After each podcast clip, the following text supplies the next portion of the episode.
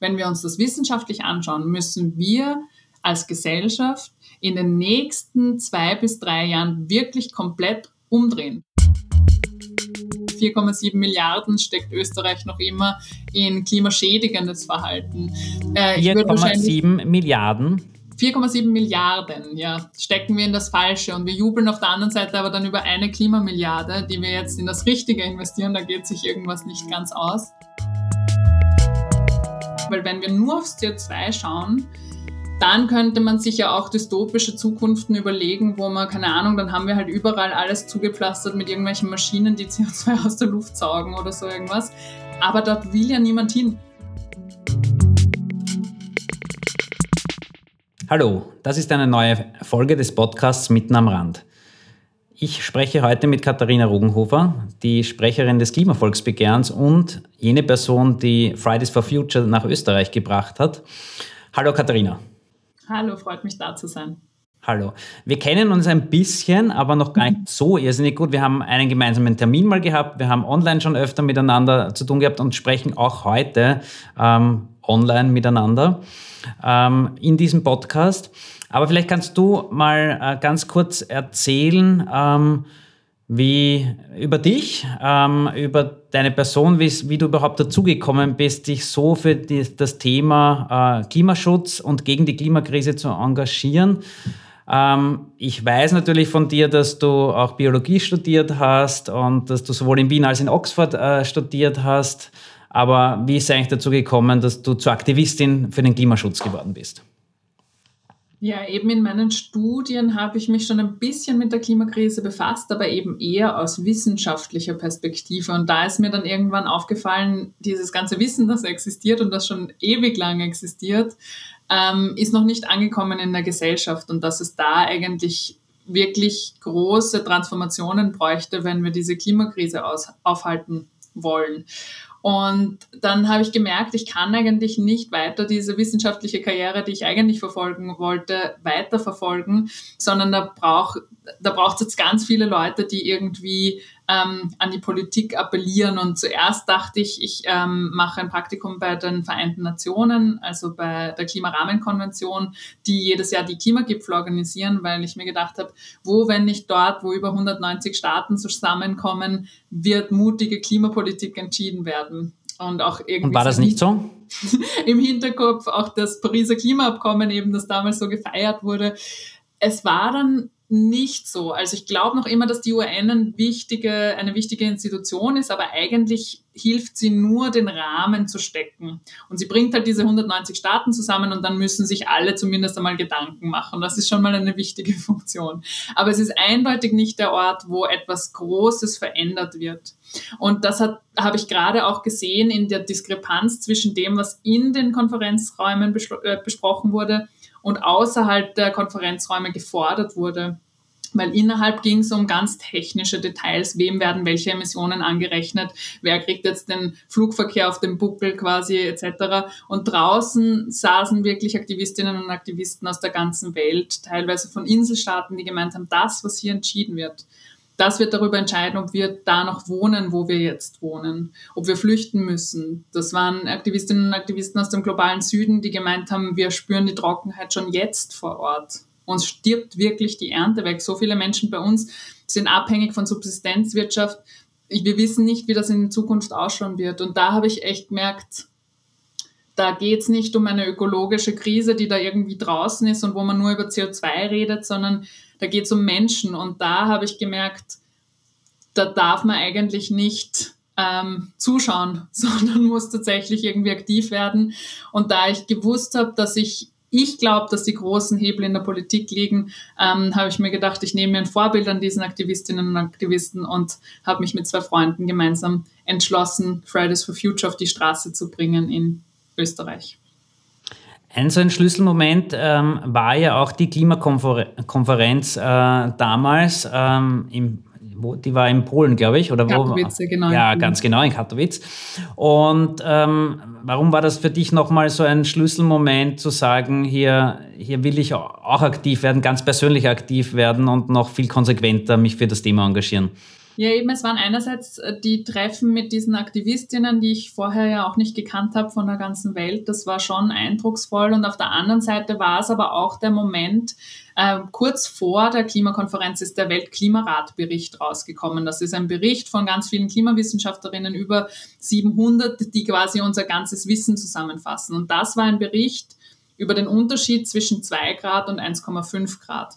Weil damals in Paris 2015 haben sich ja die Staaten darauf geeinigt, unsere Erderhitzung auf zwei Grad, aber besser 1,5 Grad zu beschränken. Und die Inselstaaten, also die Aktivistinnen, die ich gerade genannt habe, die, die Vertreterinnen dieser Inselstaaten haben gebeten, ob man nicht einen Bericht schreiben kann über diesen Unterschied. Also was machen diese 0,5 Grad bitte aus, weil für uns ist es möglicherweise existenzbedrohend.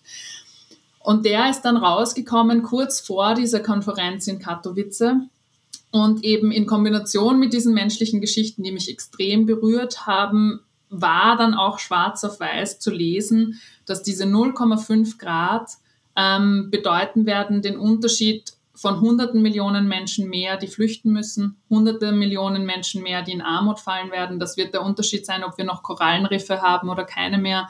Das wird der Unterschied sein, ob ähm, die Arktis alle 100 Jahre vollständig abschmilzt oder alle 10 Jahre, das wird einen großen Effekt auf unseren Meeresspiegel haben. Ähm, und solche Dinge waren dann auf einmal schwarz auf weiß da und das, da waren auch Wissenschaftlerinnen überrascht, dass diese 0,5 Grad so einen Riesenunterschied machen.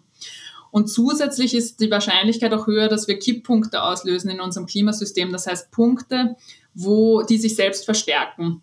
Da gehört zum Beispiel das Auftauen des Permafrostbodens dazu, wo dann Methan freigesetzt wird, das jetzt in diesen durchgängig gefrorenen Böden gespeichert liegt. Und das Methan ist auch ein klimawirksames Treibhausgas. Dadurch wird die Klimakrise ähm, quasi verstärkt durch die stärkere Erhitzung schmilzt wieder Permafrostboden ab etc. Das macht so einen Teufelskreis. Und diese Kombination an den Fakten, die da zu dem Zeitpunkt rausgekommen sind und diesen menschlichen Geschichten, die mir da erzählt wurden von, von, von Menschen, die schon heute enorm die Auswirkungen der Klimakrise spüren, haben mich eben dazu gebracht, diesen Schritt zu wagen ins Aktivistische, weil ich war vorher auch nicht wahnsinnig politisch, muss ich sagen. Also ich war eigentlich nie ein Mensch, der sich auf vielen Demos bewegt hat oder so. Hat aber sich geändert. Gemerkt, das hat sich eindeutig geändert. Ähm, aber ich habe gemerkt, das braucht es jetzt, weil sonst ähm, geht da anscheinend nicht genug voran. In den letzten 30 Jahren ist nichts passiert. Jetzt, jetzt, wissen wir alle, ähm, weil ganz viel schon darüber berichtet wurde, Greta Thunberg ist damals eigentlich relativ alleine vor der Schule gesessen und hat demonstriert und daraus ist eine weltweite Bewegung geworden. Ich zumindest ganz persönlich weiß nicht mehr, wie war das eigentlich in Österreich? Wie war diese erste Demonstration von Fridays for Future in Österreich und wie ist es euch gegangen? Wie habt, wie, wie überhaupt damit begonnen und ähm, da andere dafür begeistert, sich für das Thema zu engagieren?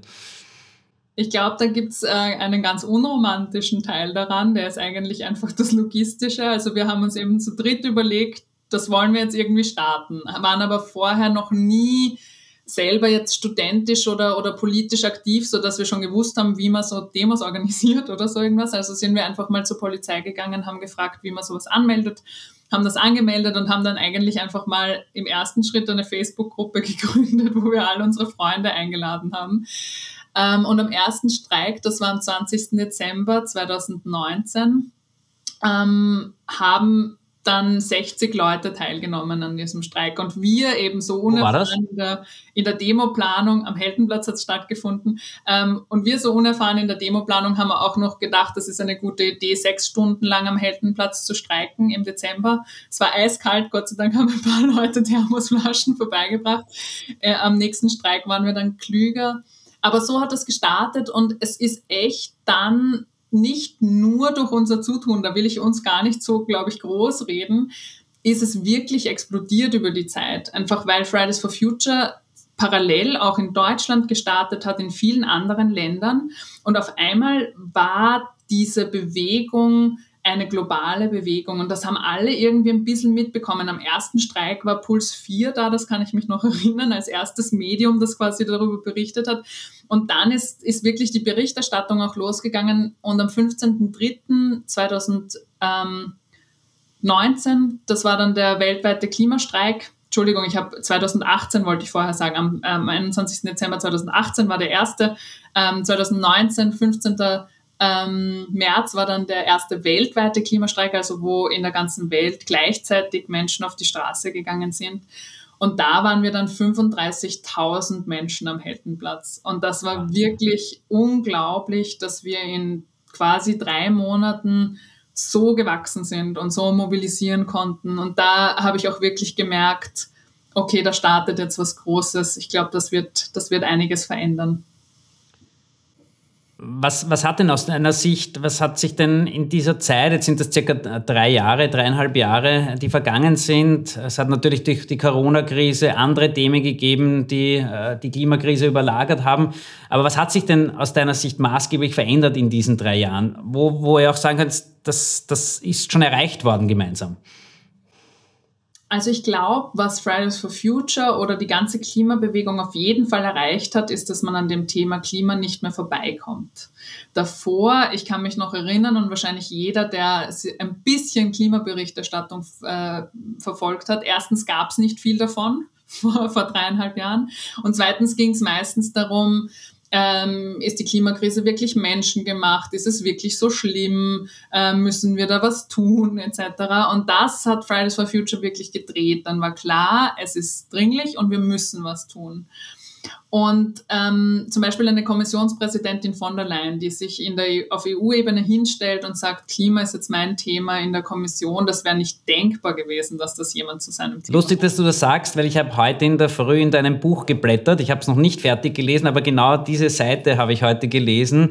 Ähm, weil da ja über den New Green Deal drinnen steht und äh, du auch gesagt hast oder im Buch schreibst, dass du dass du eben genau glaubst, dass das nicht passiert wäre, aber dass das nur hellgrün ist. Warum ist genau, das nur hellgrün? Da, da, da, da, da komme ich gleich drauf zurück, aber auch bei unserer Nationalratswahl und so hat man ja gemerkt, das ist großes Thema. Auf einmal müssen mhm. sich in Elefantenrunden Parteien irgendwelche Klimaversprechen ausdenken. Das war vorher noch nie der Fall. Klima war nie Thema in solchen politischen Debatten.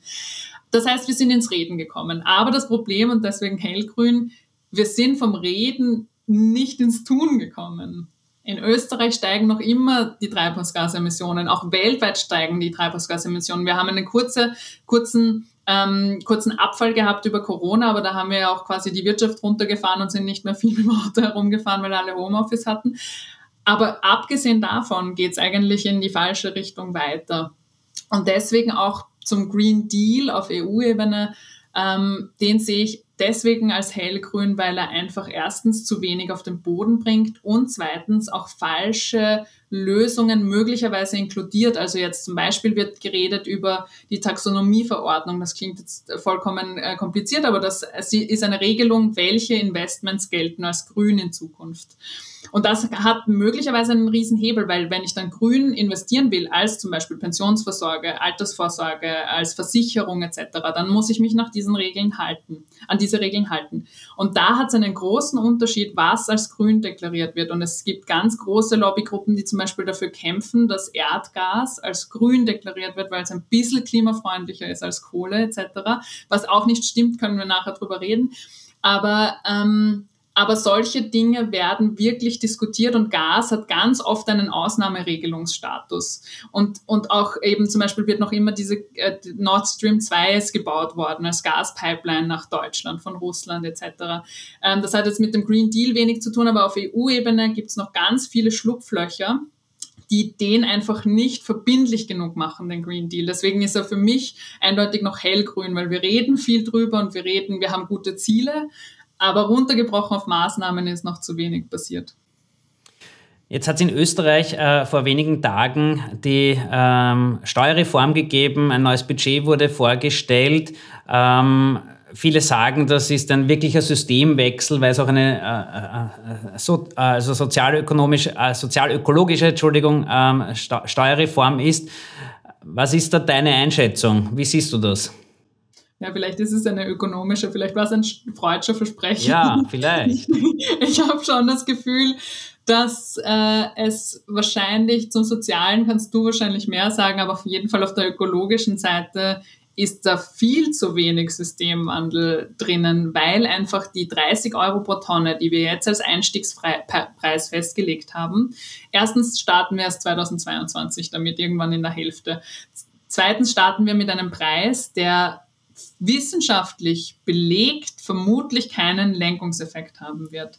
Ähm, in vielen wissenschaftlichen Studien kommt vor, dass die wirkliche Lenkung durch den Preis anfängt bei 50 bis 60 Euro pro Tonne. Wir sind jetzt bei 30. Bis 2025 soll er erst steigen bis 55 Euro pro Tonne. Da sagt die Wissenschaft, wir sollen schon längst über 100 Euro pro Tonne sein, damit sich das eben nicht mehr auszahlt, Emissionen zu, zu emittieren. Das heißt, von der, von der ökologischen Komponente ist da nicht viel übrig und da sehe ich zwar den Einstieg in so eine Bepreisung als gut, aber eindeutig nicht ausreichend, um da, um da ähm, nennenswerte Emissionen einzu, ähm, ja, zu verringern. Jetzt ähm, sagen Kritiker auf der einen Seite, dass man sich auch an anderen Staaten orientieren soll, sprich, dass es ja zumindest einen Pfad gibt und äh, der sich ja in Österreich stark an dem von Deutschland orientiert. Ähm, was sagst du denen? Ja, in Deutschland reden Sie jetzt bei der Verhandlung über die Ampelkoalition schon darüber, ob Sie den Preis wieder steigern. Also insofern, ja, stimmt, man kann sich schon am deutschen Preis orientieren, aber die wissen, dass er zu niedrig ist und diskutieren schon über einen höheren. Und zweitens, gerade weil ich immer das Gefühl habe, ähm, wirtschaftlich wird oft argumentiert, wir brauchen ein Level Playing Field. Also alle müssen ungefähr das Gleiche einzahlen, sonst werden manches, manche Sektoren bevorteilt oder benachteilt. Und der ETS-Sektor, also der, der, der energieintensive Sektor in Österreich, wo die Industrie zum Beispiel drunter fällt, der ist schon in so einem ähm, Emissionszertifikatehandel drinnen. Also da hat CO2 schon einen Preis. Das heißt ETS, also das Emission Trading System. Und da ist der Preis jetzt gerade über 60 Euro pro Tonne. Also warum steigt man nicht gleich ein und sagt, okay, dann gelten halt für alle anderen Wirtschaftsbereiche die gleichen äh, Regeln wie für die Industrie und wir steigen halt bei 60 Euro pro Tonne ein. Also für mich ist es irgendwie nur Augenauswischerei zu sagen, ja, wir orientieren uns jetzt an denen mit einem geringen CO2-Preis, weil weiß ich nicht warum. Ähm, auf jeden Fall hat es keine ökologische Begründung, das zu tun. Ich habe den Titel deines Buches noch gar nicht genannt. Ändert sich nichts, ändert sich alles. Ähm, das ist eine starke und große Ansage auch. Jetzt äh, höre ich ganz oft auch oder lese in den sozialen Medien, ähm, es ist doch vollkommen wurscht, was wir in Österreich machen, wenn sich China nicht bewegt, wenn sich in Amerika nicht maßgeblich was verändert. Ähm, dann ist das wie ein Tropfen auf den heißen Stein und verpufft. Ähm, du wirst das natürlich auch schon oft gehört haben. Ähm, was, was sagst du da diesen Leuten? Ich habe äh, lustigerweise eine neue Metapher vor kurzem gehört, die mir irgendwie ganz gut gefällt. Ähm, wir sind ja äh, ein Land der Rettungsgassen, die man auf der Autobahn äh, bilden muss. Ähm, und das die mehr oder weniger gut funktioniert. Genau, das funktioniert auch mehr oder weniger gut. Aber um diese Rettungsgasse funktionieren zu machen, müssten alle Autos auf die Seite fahren. Das heißt, wenn schon ein Auto das falsch macht, dann ist diese Rettungsgasse blockiert. Und genauso denke ich im Klimaschutz. Das heißt, es müssen dann natürlich alle mitmachen, auch China. Ich will China da nicht aus der Verantwortung ziehen, aber wir dürfen auch nicht in der Rettungsgasse drinnen stehen. Und auf der anderen Seite muss man auch ehrlich sagen, dass es schon, wenn man jetzt die CO2-Emissionen pro Kopf runterrechnet, wir noch immer äh, höhere CO2-Emissionen haben pro Kopf als China. Warum ist das so? Weil wir einfach eine extrem CO2-intensive Wirtschaft haben und gerade durch unseren Konsum, also wenn wir die konsumbasierten Emissionen anschauen, die, die wir durch alle Produkte, die wir konsumieren in unserem Land, die wir importieren, ähm, da quasi kommen ganz viele der CO2-Emissionen aus China, weil wir dort produzieren. Das wird uns national zwar nicht angerechnet, aber eigentlich sind das unsere Emissionen für unsere Produkte, die dort passieren. Die werden China angerechnet. Das heißt, eigentlich haben wir auch Verantwortung für einen Teil dieser, dieser chinesischen CO2-Emissionen. Und auf der positiven Seite ähm, denke ich mir dann immer, wir können schon auch, wir sind erstens ein sehr reiches Land, das da schon Schritte nach vorne gehen kann. Und es bringt uns ja auch vor Ort was. Also so Klimaschutz wird ja nicht nur gemacht, um CO2-Emissionen zu senken, hoffe ich. Also ich meine, das, das sollten wir auch hinbringen.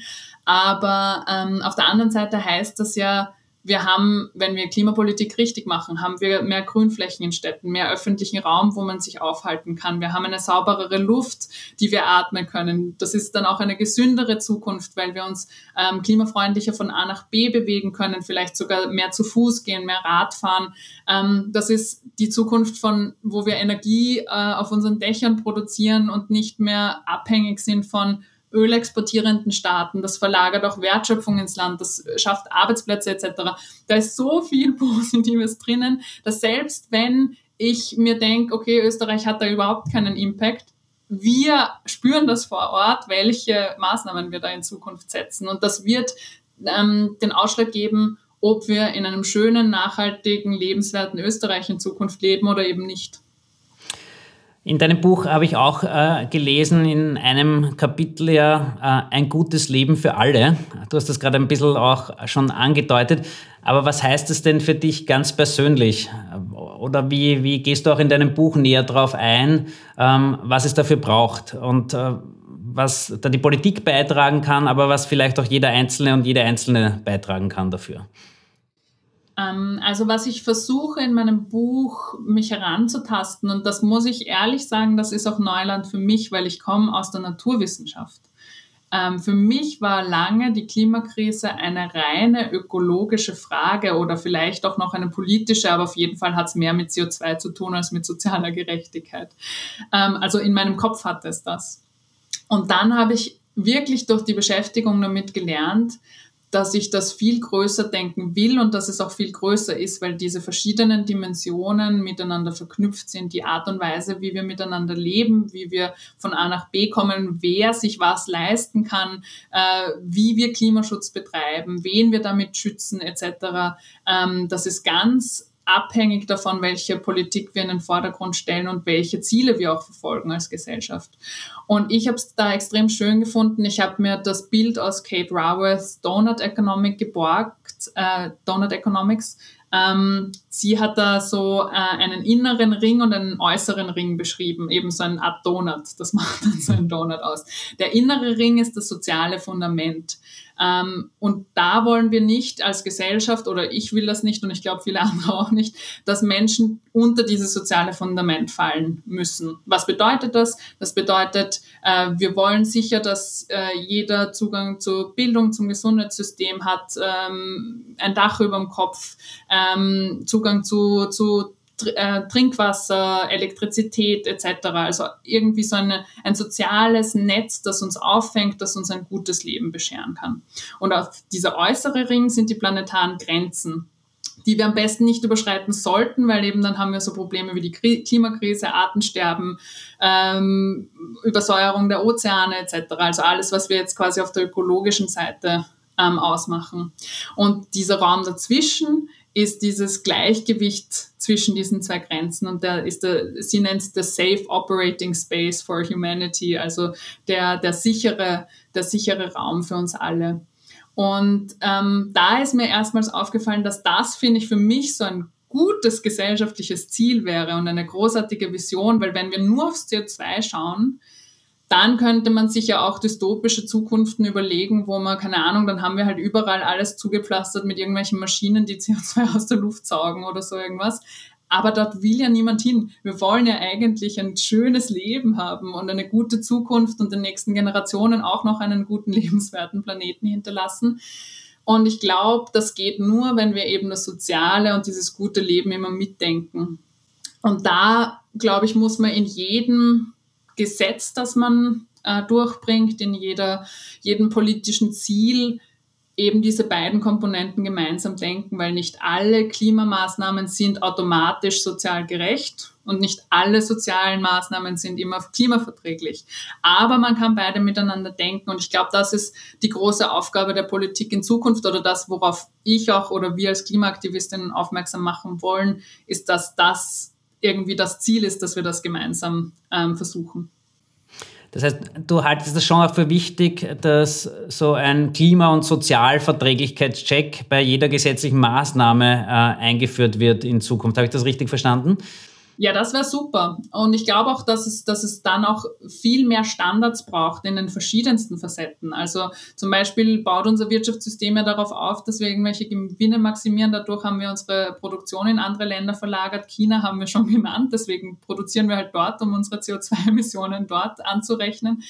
Ähm, was aber nicht nur dazu führt, dass wir möglicherweise umweltunverträglich produzieren, sondern auch eben unter sozialen Standards. Also da können wir dann menschliche Arbeitskräfte ausbeuten, die arbeiten viel zu lang, schlafen vielleicht in den Fabriken, äh, möglicherweise ist Kinderarbeit auch irgendwo beteiligt.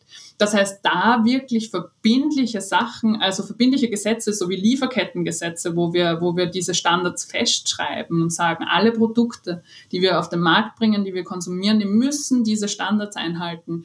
Ähm, aber auch eben neue Gesetze, dass man die eben solchen Klimachecks, aber sicher auch sozialen Checks unterzieht und dass man immer die zwei Komponenten mitdenkt. Ich glaube, das kann auch ein großes neues Ziel werden, das abseits von diesem Wirtschaftswachstum steht, ähm, das wir ja immer maximieren wollen. Warum wollen wir nicht maximieren, dass so viele Leute wie möglich über diesem sozialen Fundament sind und so wenig wie möglich die planetaren Grenzen überschritten werden? Das wäre, finde ich, ein gutes Ziel. Ähm, jetzt äh, fragen sich viele Zuhörerinnen und Zuhörer wahrscheinlich, aber auch ich mich, ähm, hast du einen Tipp äh, für uns ähm, oder mehrere, wo sind denn die größten Hebel? Was kann ich denn ganz als Individu Individuum beitragen, um ähm, etwas sinnvoll oder mehrere Maßnahmen zu setzen, die wirklich auch Sinn machen äh, gegen die Klimakrise? Ähm, äh, ja, Geht es darum, welche Kleidung ich kaufe oder äh, wie viel Fleisch ich esse oder ob ich noch Auto fahre oder nicht? Brauche ich, muss ich jetzt jeden Tag ein schlechtes Gewissen haben? Ähm, was tun am besten? Ja, und was eine, auch nicht? Das ist eine Riesenfrage. Und ich mag das deswegen in Perspektive setzen, weil ich ganz spannend finde, wenn wir uns das wissenschaftlich anschauen, müssen wir als Gesellschaft in den nächsten zwei bis drei Jahren wirklich komplett umdrehen. Wir müssen eine Kehrtwende äh, hinlegen. Und was heißt das? Wir müssen eine Transformation von einer Wirtschaft, die auf fossilen Brennstoffen, also Öl, Kohle, Gas aufbaut, zu einer Wirtschaft schaffen, die nicht mehr auf diese, diese Brennstoffe angewiesen ist. Und das schaffe ich nicht nur mit meinen Konsumentscheidungen, sondern das bedeutet ja im Endeffekt, überlegen wir mal, wo Öl, Kohle, Gas eingesetzt wird. Das sind die Heizungen, die wir haben, das sind äh, die Autos, mit denen wir fahren, etc. Das heißt, wir müssen im Transportsystem umdenken, wir müssen da umdenken, wie wir unsere Häuser bauen, wie wir unsere Häuser heizen, welche Energie wir beziehen. Ähm, und das ist nur bis zu einem ganz kleinen Teil meine eigene Entscheidung. Ich meine, ich kann Ökostrom beziehen, ich kann vielleicht, wenn ich ein Eigenheim habe, sogar eine Photovoltaikanlage aufs Dach bauen, aber sogar dort stoße ich an meine Grenzen, weil ich wohne in Wien in einem Mehrparteienhaus. Ähm, das geht schon schwieriger, da eine Photovoltaikanlage irgendwie aufs Dach zu geben. Ähm, und ich entscheide ja auch nicht, wohin Busse und Züge fahren und wie ich äh, an den öffentlichen Verkehr angeschlossen werde. Und ich entscheide nicht, wie lange Österreich noch Öl, Kohle, Gas importiert. Und deswegen, das wollte ich nur in, in ähm, einfach dahinstellen, um zu sagen, was wir jetzt brauchen, ist eine wirklich große politische Transformation. Da hilft es zwar ein bisschen was, wenn jeder Einzelne auch für sich entscheidet, etwas zu tun. Aber das Wichtigste, was wir jetzt tun können, ist, glaube ich, die Politik dazu aufzufordern, diese Veränderungen zu machen, damit es überhaupt jedem möglich wird, klimafreundlich zu handeln. Weil nicht jeder hat eben eine öffentliche Verkehrsanbindung. Nicht jeder kann sich äh, Bioprodukte aus dem Supermarkt leisten. Nicht jeder ähm, kann darauf achten, fair produzierte Mode zu kaufen etc. Das sind gute Sachen, aber eigentlich für eine richtige Transformation müssten die in unser, unser unsere Spielregeln der Gesellschaft eingebaut werden und das sind nun mal unsere Gesetze. Und was Fridays for Future eben gezeigt hat, ist, dass es trotzdem jeden Einzelnen braucht. Also wir dürfen uns nicht zurücklehnen und sagen, na gut, dann habe ich ja eh keine Verantwortung, wenn ich gar nicht richtig einkaufen gehen kann, sondern es braucht wirklich die Menschen, die jetzt aufstehen, die ihrem Bürgermeister schreiben und sagen, hey, was tut unsere Gemeinde eigentlich für die Klimawende? Können wir da mehr tun? Ähm, die zum Chef gehen in der Firma und sagen, wie soll unser Unternehmen bitte bis 2040 klimaneutral werden, äh, die in ihrer Familie aufklären, Lehrerinnen und Lehrer, die unter, darüber unterrichten, Journalistinnen und Journalisten, die darüber berichten. Ähm, das heißt, wir müssen in allen Rollen, die wir in der Gesellschaft einnehmen, jetzt darüber reden und eben auch ins Tun kommen und dieses Tun auch von überall, also von, von der Politik ähm, einfordern. Das heißt, wenn ich es richtig verstanden habe, ist das der Appell, sozusagen auch die Stimme zu erheben, selbst aktiv zu werden, äh, zu schreiben, zu protestieren ähm, und überall dort auch Bewusstseinsbildung zu machen, wo, wo, man, ähm, wo man halt in, in allen, allen Lebenslagen eigentlich äh, sozusagen. Das heißt aber auch, für so ein Thema einzutreten, heißt auch, man muss mutig sein. Oder siehst du das anders? Ja, auf jeden Fall. Ich glaube, äh, jeden Schritt, den man irgendwie aus dem normalen Alltag, den man so kennt, herausgeht, der fordert extremen Mut ich kann aus meiner Position nur sagen, dass es auch extrem viel zurückgibt und man wirklich viel lernt. Also ich habe noch nie so viel gelernt wie in den letzten drei Jahren. Inhaltlich, aber auch ähm, einfach eben, wie, wie man Freiwillige koordiniert, äh, was eine Kampagne ist, wie man eine Kampagne macht, wie man in der Öffentlichkeit redet, äh, inhaltlich mehr über die Themen, äh, mich zu informieren etc. Und eben es gibt auch insofern viel zurück, als dass man ja merkt, wenn man aktiv wird, wie viele andere Menschen da schon aktiv sind. Und das kann so viel Kraft geben, weil oft fühlt man sich ja nicht nur ähm, verängstigt, den ersten Schritt zu tun, sondern man fühlt sich auch extrem alleine so als wäre man irgendwie die einzige Person, die da jetzt aufsteht und das ist auch irgendwie ein bisschen unangenehm und außerdem ist es anstrengend und wer weiß, ob das überhaupt von Erfolg gekrönt ist und dann hat man Angst vielleicht auch zu versagen. Ich, alle diese Gefühle sind total berechtigt und kenne ich auch.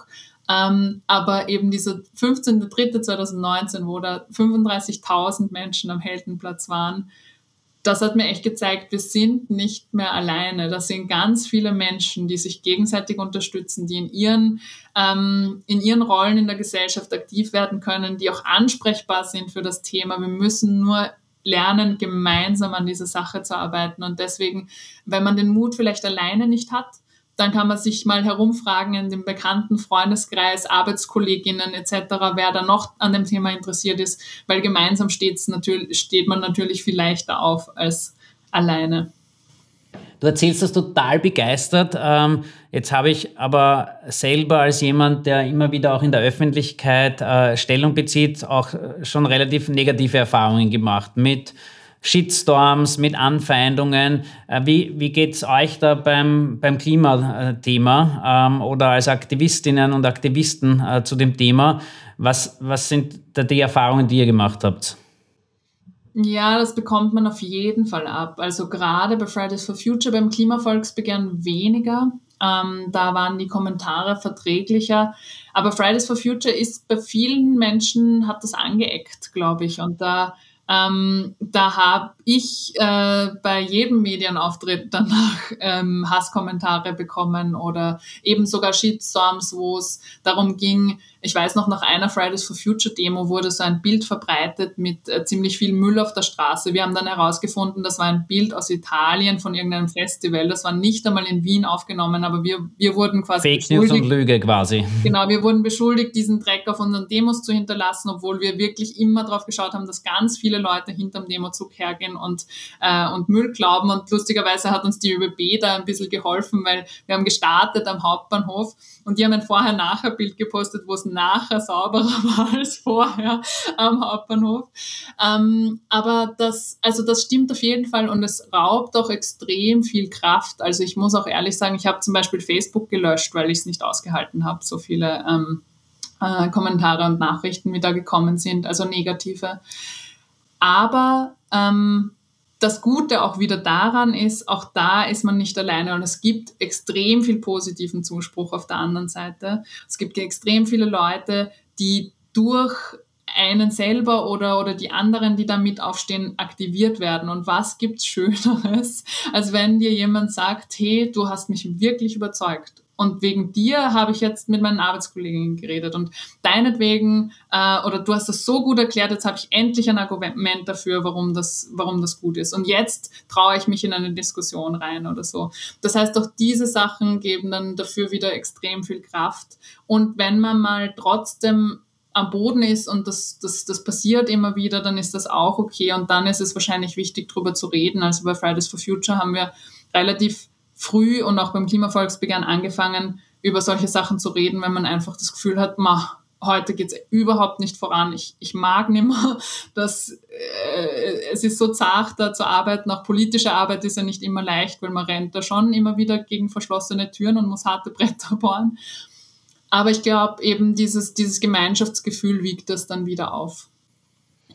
Jetzt hast du in deinem Buch auch über persönliche Krisen geschrieben, vor allem ähm, wie deine Mama sehr krank geworden ist und auch was du daraus gelernt hast aus dieser, dieser Erfahrung für gro große Katastrophen. Vielleicht kannst du kurz davon erzählen, wie es dir damals gegangen ist, ähm, wie, wie, wie du auch da Familie und Freunde sozusagen anders schätzen gelernt hast. Und das sind ja sozusagen viele Krisen, in denen wir uns bewe bewegen. Das ist die große Klimakrise, die noch immer viel zu sehr geleugnet wird. Jetzt ist äh, die Pandemie, die Corona-Krise, die nach wie vor nicht so ist, dass man sagen kann, es ist wieder normal, obwohl das manche tun. Und dann hat man noch persönliche Krisen. Wie, wie haltet man das dann eigentlich aus? Ich glaube, deswegen war es mir auch wichtig, darüber zu reden, weil wir sind ja alle nicht unfehlbare äh, Öffentlichkeitsmaschinen. Also weiß nicht, das geht dir ja sicher auch so. Also manchmal, man hat halt dann auch noch ein Privatleben, man hat seine eigenen Hochs und Tiefs und ähm, Ganz viele Menschen haben auch in der Corona-Krise wahrscheinlich gemerkt, wie sehr am Limit sie sind, haben möglicherweise ihren Job verloren, haben einen Angehörigen, eine Angehörige pflegen müssen oder, oder sind da auch konfrontiert worden eben mit schweren Krankheitsfällen etc. Also ich glaube, so vielen Menschen passiert täglich irgendwas, was wir gar nicht spüren und im Alltag überhaupt keinen Raum hat. Und für mich war es ein einschneidendes Erlebnis einfach ganz am Anfang vom ersten Lockdown ähm, im, im März hat meine Mama eine Hirnblutung gehabt. Und ähm, eine sehr schwere, ist dann auf der Intensivstation gelandet, ist ähm, zwei Wochen im Koma gelegen. Äh, und man wusste nicht, was, was passiert. Und für mich, ich bin 27, für mich ist das nicht etwas, womit ich so früh gerechnet habe. Und das mhm. lässt einen, das zieht einem wirklich den Boden unter die Füßen weg, weil ich habe ein sehr gutes Verhältnis zu, zu meiner, meiner Mama und für mich ist sie schon, äh, vielleicht, also vielleicht ist das nicht für jeden so, aber für mich ist es glücklicherweise so, dass, dass meine Mama irgendwie immer die war, egal, alle Stricke können reißen, zur Mama kann ich noch immer gehen irgendwie. Bei mir ist das auch so. und, und das hat mich, also das war wirklich, da ist, da ist ein Loch aufgegangen unter mir. Ich habe dann gemerkt, jetzt bin ich auf mich allein gestellt und ich weiß nicht, wie es da weitergeht und wer weiß, wie es mit meiner Mama weitergeht. Und das war, das hat mich wirklich schätzen lassen, erstens, was ich habe und was ich auch an meiner, meiner Mutter und der Beziehung zu meiner Mama habe. Aber gleichzeitig auch eben, wie wichtig das ist, diese Sachen immer gleich wertzuschätzen und, und, und, und auch für mich irgendwie nochmal in den Vordergrund gestellt hat. Und auch diese Geschichte ist drinnen ähm, in meinem Buch. Ich will ja irgendwann selber Kinder haben. Das war irgendwie schon immer klar für mich. Und jetzt war der erste Zeitpunkt, und das hat mich richtig erschrocken, durch die Auseinandersetzung mit der Klimakrise, wo ich mich gefragt habe, darf ich überhaupt noch Kinder haben? Also darf ich diesen Kindern, diese Kinder einer Welt aussetzen, wo ich eigentlich nicht weiß, ob die gut wird, wo ich nicht weiß, ob, ob, ob die noch ein gutes Leben, eine gute Zukunft haben werden. Und das hat mich extrem erschrocken, und für mich war das dann auch ein Ansporn, irgendwie zu sagen, gut, dann will ich zumindest alles gegeben haben, damit diese Zukunft eine gute ist, damit wir gut miteinander leben. Und ich will aber gleichzeitig nicht zu sehr da reinkippen, weil das ist ja auch die Gefahr, das habe ich vorher gehabt, zu sehr in den Aktivismus reinzukippen und alles andere daneben zu vergessen. Ich habe viel zu wenig Kontakt mit meiner Mama und meiner Familie gehabt vorher. Ich habe viel zu wenig auf mich geachtet. Und da eine Balance zu finden, ich glaube, das ist so das Schwierige im Aktivismus, ähm, gleichzeitig irgendwie äh, nachhaltig mit der Welt, aber auch nachhaltig mit sich selber umzugehen. Und das hat es mir ein bisschen gezeigt. Ich war ja vor, ähm, ich glaube, es war zwei oder drei Wochen her auf der Buchpräsentation im Parlament. Ähm, ich glaube, da war deine Mama auch anwesend, wenn ich es richtig im Kopf habe. Das heißt, es geht ja gut heute wieder. Oder wie, wie schaut es aktuell aus? Ja, es geht ja gut. Ähm, Sie macht auch gerade Reha. Ähm, Sie hat sich charakterlich ein bisschen geändert, was auch eine, eine schwierige Situation ist, insofern, als dass man ja eine Person, also ich kenne meine Mama einfach schon 27 Jahre lang, und auf einmal ist sie so ein bisschen anders. Und auch das hat, finde ich, wenig Raum in unserer Gesellschaft oft ähm, darüber zu reden, wie nach schweren Krankheitsfällen, aber auch zum Beispiel mit Alzheimer und verschiedenen Krankheiten äh, Menschen sich auch ändern können und zwar noch immer physisch anwesend sind, aber anders sind als vorher. Und das ist jetzt einfach etwas, wo ich merke, ähm, da muss ich, das muss ich noch, damit muss ich noch umgehen lernen. Ich bin sehr froh, dass meine Mama noch da ist und dass es ihr gut geht. Aber äh, Dinge sind nicht schwarz-weiß. Also man ist nicht entweder gesund oder äh, todkrank, sondern es gibt auch Stufen dazwischen, wo, wo sich Dinge geändert haben und die einfach in Grauschattierungen weitergehen. Und ich glaube, damit muss man umgehen lernen. Die, dieser Podcast heißt ja Mitten am Rand. Stehen wir wirklich am Rand sozusagen, was die Klimakrise anlangt, um äh, wieder auf das Hauptthema unseres heutigen Gesprächs äh, zurückzukommen? Ähm, trifft, trifft die Krise immer die, die Schwächsten oder die Ärmsten? Ähm, meine Erfahrung ist das. Ist das auch deine Wahrnehmung? Ähm, wie, wie sehr stehen wir am Abgrund?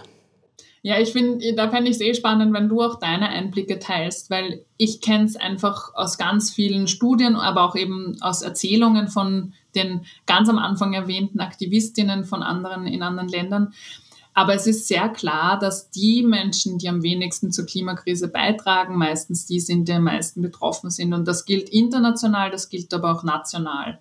Ähm, also Länder im globalen Süden, äh, da sind vor allem ärmere Menschen, die, die an eben zum Beispiel Flussufern in unbefestigten Siedlungen wohnen oder ganz am Meeresrand, der dann halt eben steigt oder in Gebieten, die jetzt schon von Dürre betroffen sind etc. Ähm, aber es gilt auch vor Ort, also die Menschen, die ähm, armutsbetroffen sind, die weniger Einkommen haben, die leben meistens auch in nicht so gut isolierten Häusern, die leben noch mit alten Heizungssystemen. Äh, es sind auch ganz viele, die quasi draußen arbeiten müssen, die davon betroffen sind, also Bauarbeiter, äh, Bauarbeiterinnen etc., die das schon einfach spüren am eigenen Leib. Es sind ältere Menschen vermehrt, ähm, die von diesen Hitzewellen auch gesundheitliche Probleme äh, davontragen. Also da ist eindeutig ein ein Ungleichgewicht in dem, wer das spürt und wer dafür verantwortlich ist. Und ähm, wir stehen tatsächlich, um darauf auch einzugehen, irgendwie am Rande, das zeigt auch der Weltklimaratbericht. Also wir haben wirklich nicht mehr lange Zeit, das Ruder herumzureißen. Und gerade wenn man sich aber auch diese Gerechtigkeitsaspekte anschaut, ein, einerseits die soziale Gerechtigkeit, eben diese, dieses ähm, Arm-Reich-Gefälle oder eben äh, auch, auch, auch globale Gefälle, aber dann auch gleichzeitig die Generationengerechtigkeit, durch die ja Fridays for Future mehr oder weniger äh, gestartet hat, weil die Menschen, die in Zukunft leben werden, die folgenden Generationen, die Menschen, die jetzt noch jung sind oder noch gar nicht geboren, nicht die sind, die über uns die Zukunft selber entscheiden können. Ähm, das heißt, diese Komponenten immer mitzudenken, ist, glaube ich, wichtig und zeigt uns aber auch, wofür wir Verantwortung tragen, nämlich für die die Menschen in unserer Gesellschaft, die nicht mitreden können. Das sind ganz junge, das sind die Menschen, die nicht am gesellschaftlichen Leben aus anderen Gründen teilhaben können oder denen es schwer gemacht wird. Jetzt bist du jemand, der ganz viel mitredet, weil du das gerade angesprochen hast und deine, deine, deine Stimme wird auch, habe ich das Gefühl, sehr ernst genommen mittlerweile ähm, und gehört. Auch deshalb, weil du die Dinge in einer Sprache erklärst, die gut verständlich ist, nämlich auf der einen Seite mit dieser wissenschaftlichen Expertise, aber auch ähm, in, in Geschichten oder in, in sehr persönlichen, äh, persönlichen Erfahrungen, die du gemacht hast. Aber wenn du dir vorstellen kannst, für einen Tag ein anderer Mensch zu sein, wer wärst du da gerne und welche Entscheidungen würdest du gerne an diesem Tag treffen? Ähm, schwierige Frage vielleicht, aber vielleicht kannst du trotzdem eine Antwort darauf geben. Wow, diese Frage hat mir noch nie jemand gestellt, aber ich finde sie großartig. Das freut mich besonders. Ähm, einen Tag, das ist halt schon kurz, aber äh, ich überlege mal. Ich glaube, da dadurch, dass es schon mit meiner Expertise übereinstimmen muss, weil eben vielleicht hätte ich mehr Impact als amerikanische Präsidentin, aber da kenne ich mich leider nicht so gut aus. Also äh, eine Stufe runter, ich glaube, ich wäre tatsächlich gerne für einen Tag Bundeskanzlerin in Österreich. Jetzt geht das mit der Gesetzgebung nicht so schnell, aber sagen wir, es ist meine Wunschvorstellung möglich, dann würde ich an diesem einen Tag wahrscheinlich relativ viele Sachen machen. Also klimaschädigende Subventionen abschaffen zum Beispiel. 4,7 Milliarden steckt Österreich noch immer in klimaschädigendes Verhalten. Äh, 4,7 Milliarden? 4,7 Milliarden, ja, stecken wir in das Falsche und wir jubeln auf der anderen Seite aber dann über eine Klimamilliarde, die wir jetzt in das Richtige investieren, da geht sich irgendwas nicht ganz aus. Ich würde wahrscheinlich äh, das, äh, der, das Bau, die Bauordnung ein bisschen ändern, um zu sagen, dass wir keine Gasheizungen mehr in Neubauten einbauen, weil die bleiben da 20 Jahre drinnen und 2040 sollten wir klimaneutral sein. Ich würde wahrscheinlich Straßenprojekte mehr überdenken und dafür in Auftrag geben, dass sich Leute gescheite Sachen überlegen für Pendlerinnen und Pendler, dass sie auf klimafreundliche Alternativen umsteigen können. Ähm, und dann ein gutes und starkes Klimaschutzgesetz äh, verabschieden, wenn das mit den Gesetzen so schnell ginge, wie ich mir das in meiner, in meiner Zukunftsvision vorstelle. Ähm, weil derweil hat Österreich kein gültiges Klimaschutzgesetz und das geht eigentlich nicht in, einer Zeitalter, in einem Zeitalter der Klimakrise, dass wir kein wirksames nationales Klimaschutzgesetz haben. Wow, danke für diesen Exkurs und für diese, die, diese Idee, ähm, Bundeskanzlerin von Österreich zu sein. Ähm, man, wenn man dir zuhört, weiß man auch, da gibt es noch wirklich, wirklich viel zu tun. Ähm, ich kann allen nur empfehlen, auch ich werde es fertig lesen, lest das Buch von Katharina Rogenhofer. Ähm, ändert sich nicht, ändert sich alles. Hast du sonst noch ein, zwei Buchtipps, die man unbedingt, äh, Bücher, die man unbedingt gelesen haben sollte, wenn es um das Thema Klimaschutz, Klimakrise geht, äh, für die Zuhörerinnen und Zuhörer? Ähm, ich glaube, Donut Economics von der Kate Raworth ist ein, ein guter Tipp. Es ist jetzt auch der Film Now rausgekommen über die hm. Klimabewegung, den könnte man sich anschauen. Ähm, man kann jetzt die Lobau-Erklärung unterzeichnen, wenn man auch noch irgendwas beitragen will mit seiner Stimme. Ähm, kann ich noch ein Buch empfehlen? Äh, es gibt so viele gute Bücher über die Klimakrise. Auch die Bücher von Naomi Klein kann ich zum Beispiel sehr empfehlen, wer, wer den Konnex Wirtschaft und, und Umwelt äh, spannend findet. Vielen Dank auch für diese Empfehlungen. Das war eine neue Folge von dem Podcast Mitten am Rand. Danke Katharina für das Gespräch. Und äh, falls ihr Feedback habt zur Sendung, uns Rückmeldungen geben wollt oder neue Themen hören wollt, die hier besprochen werden, dann schreibt mir über die unterschiedlichen Social-Media-Kanäle. Ich bin noch auf Facebook ähm, und äh, ich wünsche euch einen schönen Tag. Danke.